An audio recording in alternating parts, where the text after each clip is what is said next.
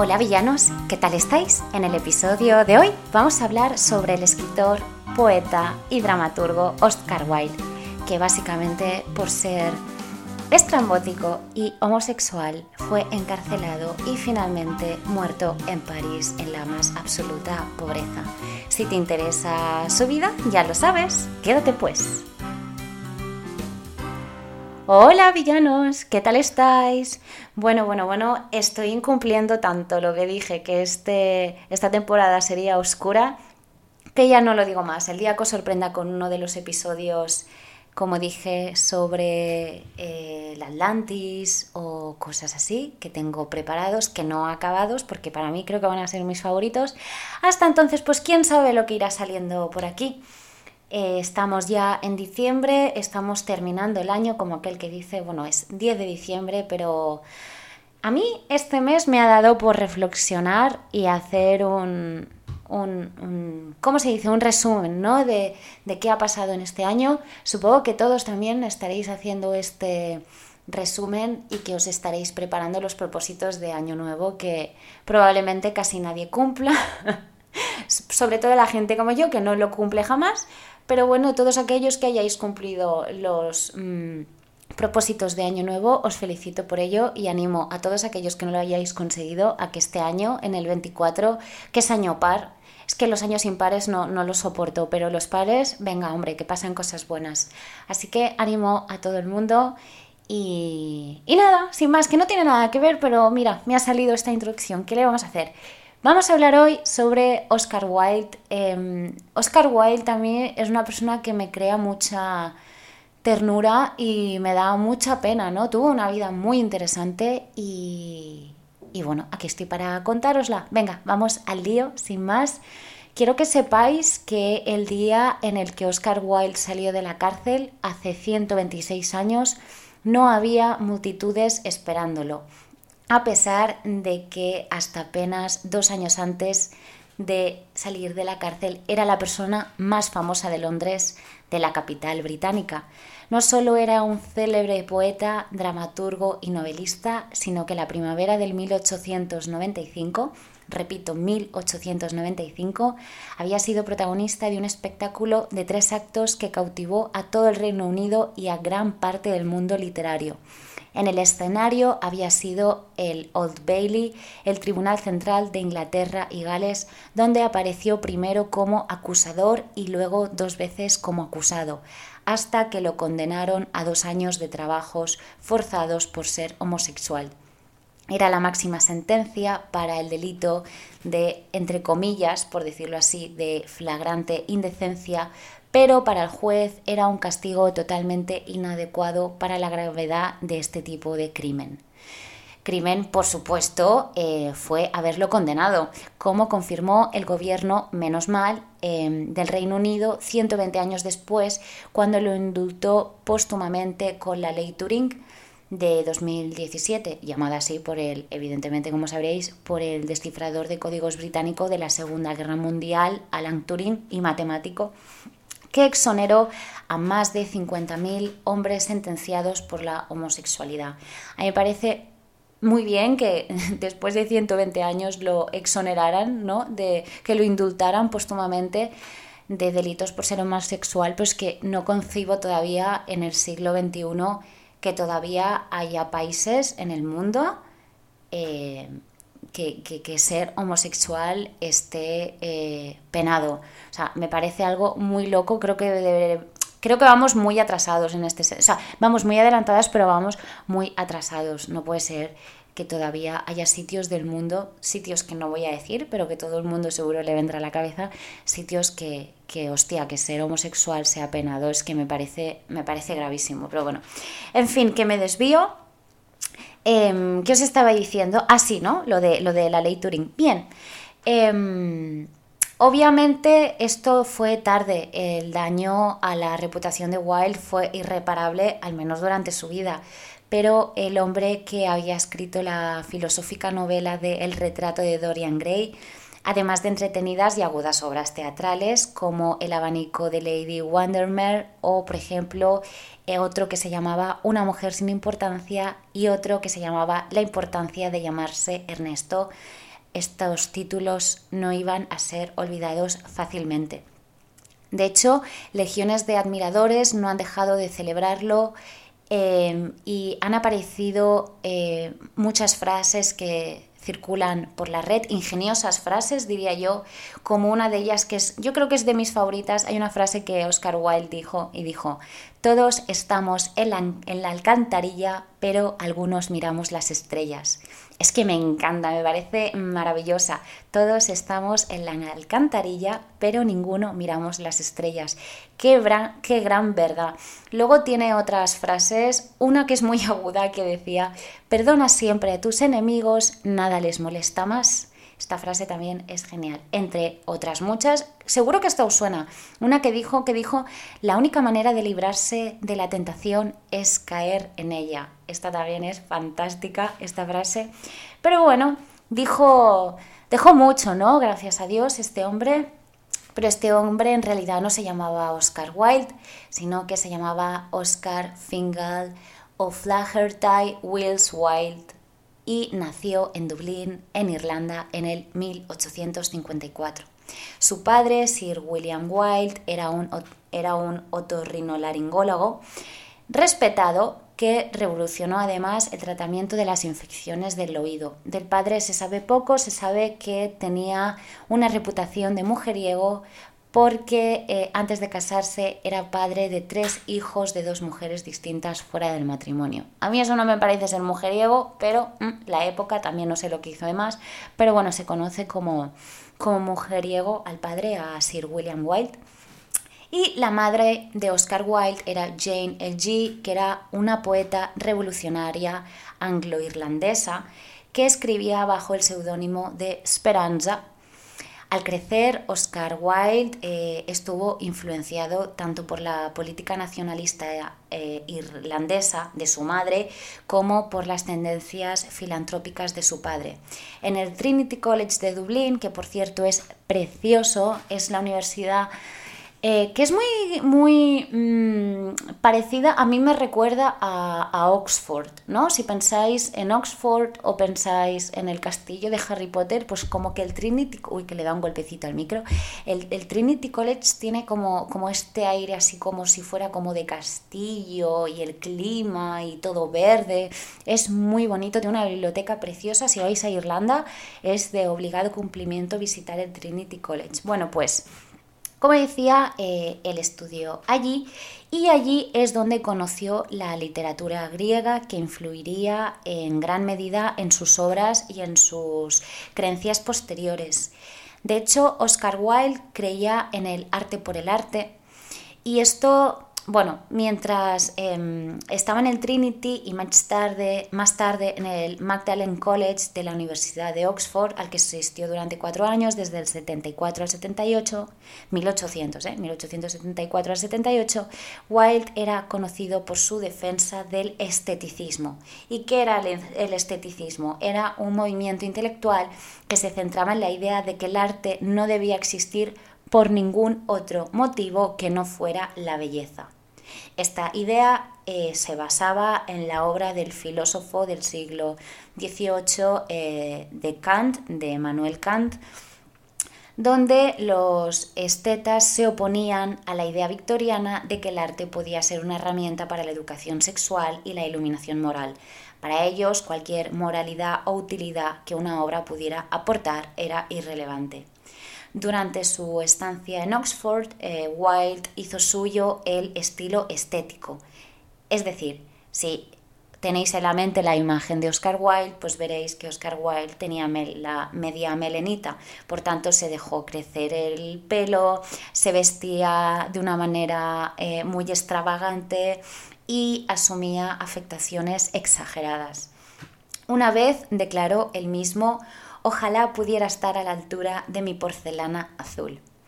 Wilde se convirtió sin duda en un icono del movimiento esteticista y su única novela, como decía al principio, El retrato de Dorian Gray, se considera un gran ejemplo de teoría estética y la interacción entre el arte y la moralidad se enamoró de la esposa de Bram Stoker, que ahora os lo explicaré, dato curioso, y con esto lo que quiero decir es que a él se le conoce como homosexual, porque al final de sus días, digamos que su tendencia eran los hombres, pero también estuvo casado con una mujer y se enamoró previamente antes del matrimonio. Tercer mm, propuesta de matrimonio, ahora os lo explicaré también, pero lo primero de todo, él se enamoró de la esposa de Bram Stoker. Como decía, Wilde tuvo otras relaciones y eh, la mujer de, Oscar Wilde se llamaba, ay la mujer, perdón, la mujer de la que se enamoró, que luego fue la mujer de Bram Stoker, era Florence eh, Balcombe. Ahora os explicaré de ella. Pero bueno, hubo una mujer que escribía sobre Wilde, que se llama, que de hecho publicó un libro que se llama Las mujeres de Wilde esta autora, que es Eleanor eh, Fitzsimmons, cuenta que Wilde le escribió a un amigo sobre ella, sobre, sobre ella, y dijo Oscar Wilde en sus propias palabras, voy a salir para llevar a una chica exquisitamente bonita a la misa de la tarde en la catedral. Tiene 17 años y es el rostro más hermoso que he visto en mi vida y no tiene ni un centavo. Te mostraré su fotografía la próxima vez que te vea. Esto dijo Wilde en sus palabras a un amigo. Para decepción de Wilde y a pesar de su noviazgo, eh, Balcom escogió casarse con el autor em, irlandés también, Bram Stoker, como os decía, quien más tarde, como ya hablamos en, un, episodio, ganaría la fama como el creador de Drácula. Eh, Eleanor Fitz, eh, Fitzsimmons eh, señala que además Wilde estaba destrozado, pero que a pesar de eso le propuso matrimonio a otras dos mujeres antes de conocer a Constance Lloyd, eh, perdón, que era la mujer en la que se convertiría en la esposa de Oscar Wilde. Por tanto, Oscar Wilde se acaba casando con Constance Lloyd, a la que simplemente llamaré Constance, ¿vale? Wilde conoció a Constance y Constance era la hija de un abogado em, irlandés y se conocieron en el 1881. Se casaron tres años más tarde, en el 84, y tuvieron dos hijos, Cyril y Vivian, con V, las dos, Vivian. Eh, muchas de sus cartas demuestran un profundo eh, afecto que eh, ella, Constance, tenía hacia Wilde. De hecho, una vez ella le dijo, le dijo esta frase, le dijo, mientras yo viva serás mi amante. Alrededor de la época del nacimiento del segundo hijo de la pareja, en el 1886, Wilde conoció a Robbie Ross. Aquí empezamos ya en la etapa donde él empieza a fijarse en los hombres y, como decía, Wilde conoció a Robbie Ross que era un periodista y un crítico de arte canadiense de 17 años que era abiertamente homosexual. Poco después, Ross se mudó a la casa de la familia de Wilde y, según muchas fuentes, tuvieron una relación. A partir de ese momento, Wilde se volvió más abierto respecto a su gusto por los hombres. Propició sin querer, bajo mi parecer, su propio juicio. En el 1891, Wilde se embarcó en una relación tormentosa con Lord Alfred Bossy Douglas, al cual vamos a llamar Bossy directamente, y Bossy era un apuesto y poético estudiante de Oxford de 21 años. Eh, Bossy eh, era la musa ¿no? de, Wilde, eh, pero también era una carga petulante que a menudo era además imprudente con el afecto y el dinero de Oscar Wilde. Eh, la pareja mm, discutía sin parar y se reconciliaba con frecuencia. En una carta a mediados del 94, del 1894, Wilde escribió a Bossy. Dijo, todo esto estando casado con Constance, ¿eh? y le dijo en una carta a Wilde a Bossy, dijo, no puedo vivir sin ti, eres tan querido, tan maravilloso, pienso en ti todo el día y extraño tu gracia, tu belleza juvenil, el brillante juego de espasas de tu genio y la delicada fantasía de tu ingenio. Bonito, ¿eh? Es muy bonito la verdad lo que le dijo. ¿Y qué pasó? Ay, pues que ante la sospecha de una relación entre su hijo y el dramaturgo, el padre de Bossy, John Douglas, que era el marqués de Queensberry, comenzó a acosar a Wilde en un intento de romper la relación. Aquí empieza el declive del pobre Oscar Wilde, ya que en febrero del 1895 Queensberry dejó una tarjeta de visita en el Alvermain Club de Londres, del que Wilde era miembro. Y el mensaje de la tarjeta decía para Oscar Wilde haciéndose pasar por sodomita. Eh, muy mal gusto las palabras eh, de Queensberry, que era el padre de Bossy, como había dicho. Y bueno, aunque todavía hay debate sobre las palabras y el significado de estas debido a la letra de Queensberry. Eh, pero bueno, considerándolo como una acusación pública y en contra del consejo de muchos amigos, Wilde, Oscar Wilde demandó a Queensberry por difamación criminal. Queensberry, conocido por su actitud mm, beligerante, reunió abundante evidencia de que Oscar Wilde había solicitado prostitutos masculinos y obligó a los testigos a testificar en contra de Oscar. A pesar de desplegar su ingenio característico durante el juicio, Oscar Wilde no pudo refutar la acusación de Queensberry. En un revés humillante, el marqués fue absuelto e inmediatamente se preparó para presentar cargos contra Oscar Wilde por indecencia grave y sodomía, cargos que en aquel momento eh, criminalizaban a los homosexuales. A Oscar le aplaudieron en el juicio eh, pese a ser condenado. El 6 de abril del 85 Wilde fue arrestado y acusado y siguieron dos juicios enormemente públicos y dañinos, en los que Wilde en ambos juicios se declaró inocente. Em, en un momento memorable del primer juicio, Wilde fue interrogado ferozmente sobre el significado de una frase de uno de los poemas que le había dedicado a Bossi y que la fiscalía pensaba que era un eufemismo de la homosexualidad. Eh, las, las palabras, estas palabras que os digo, esta frase, la frase en cuestión era el amor que no se atreve a decir su nombre.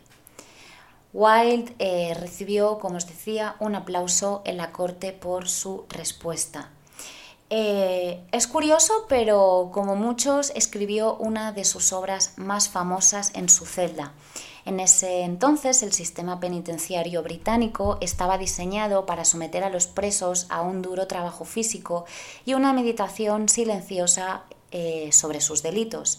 La vida de Oscar en la cárcel fue ardua y sombría. El pobre pasaba 23 horas al día en su celda sin apenas contacto eh, con otros presos y debía trabajar en una cinta rodante. Aunque le prohibieron escribir obras de teatro, prosa o poesía, eh, mientras cumplía su condena, Oscar Wilde podía escribir cartas. Y aquí fue muy inteligente porque Oscar Wilde descubrió que los reglamentos de la prisión no especificaban cuán larga debía ser la carta y que si además si una carta no estaba terminada, el preso se la podía eh, llevar otra vez, eh, se la, o sea, eh, se le podía permitir al preso llevársela cuando saliera de la prisión, la carta no acabada. Por lo tanto, durante los últimos tres meses de su sentencia, cuando le quedaban tres meses para salir, White trabajó en una carta que luego se conocería como De Profundis, en latín de las profundidades, que se publicó después de su muerte. Oscar Wilde murió en la indigencia en París. Tras su liberación, Wilde quedó irrevocablemente afectado, evidentemente, por su encarcelamiento. Su salud era débil y estaba arruinado. Dejó Reino Unido y asumió el nombre de Sebastian eh, Melmont. Sebastian, si me estás oyendo este episodio, hello, a ver si vuelves al, al programa, hacemos un chupitos tres. Bueno, perdón, pequeño inciso. Total, em, esto sale arruinado, mal de salud de la cárcel y se cambia el nombre por Sebastián Meltmont, inspirado en, una novela gótica, todo esto, una novela gótica del siglo XIX del escritor irlandés también, Charles Maturin, y que la, la, la novela se llamaba Meltmont de Rabundo. No sé si os suena, pero de ahí Oscar Wilde cogió su, su mote, no, su mote no, su, Ay, ahora me queda en blanco. ¿Cómo se llama? Cuando. Su pseudo. Su, uy, seudónimo. No, ¿Oh? no, seudónimo. Sí, lo estaba diciendo bien, es que ahora me venía sinónimo. En fin, total.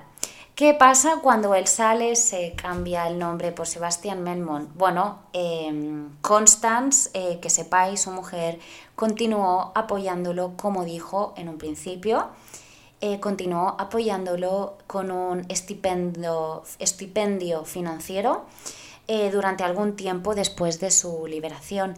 Ella permaneció, que sepáis, en Inglaterra con los dos hijos de Oscar Wilde y ella se cambió eh, su apellido por Holland para evidentemente escapar del escándalo.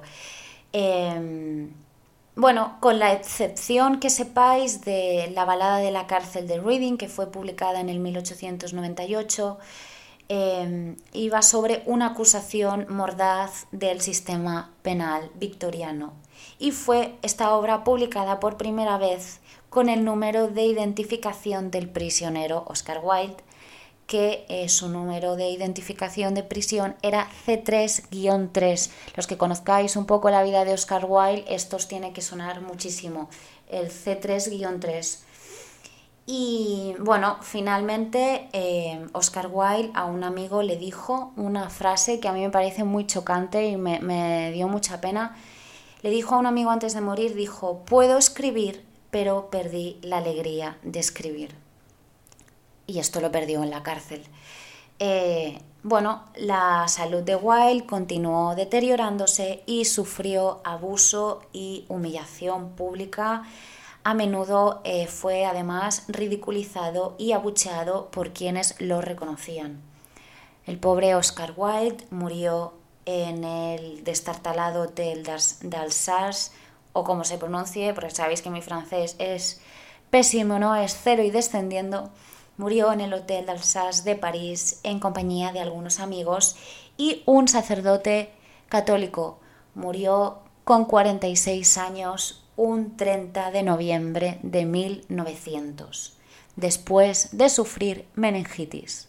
Esta es la vida del pobre Oscar Wilde, que a mí me parecía una persona sensible, estrambótica, adelantada a sus tiempos y que el pobre nació en una época en el que ser homosexual era algo penado y como decía, algo que todavía sigue siéndolo en algunos países del mundo y que no debería ser así.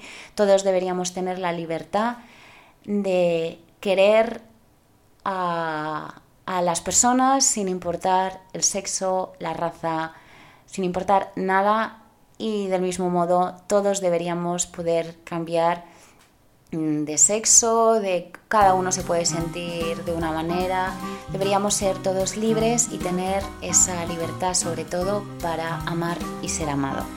Y dicho esto tan bonito, lo dejo aquí. Hasta el siguiente episodio, queridos villanos. Eh, como siempre, hacer travesuras. Un besito, villanos. Chao.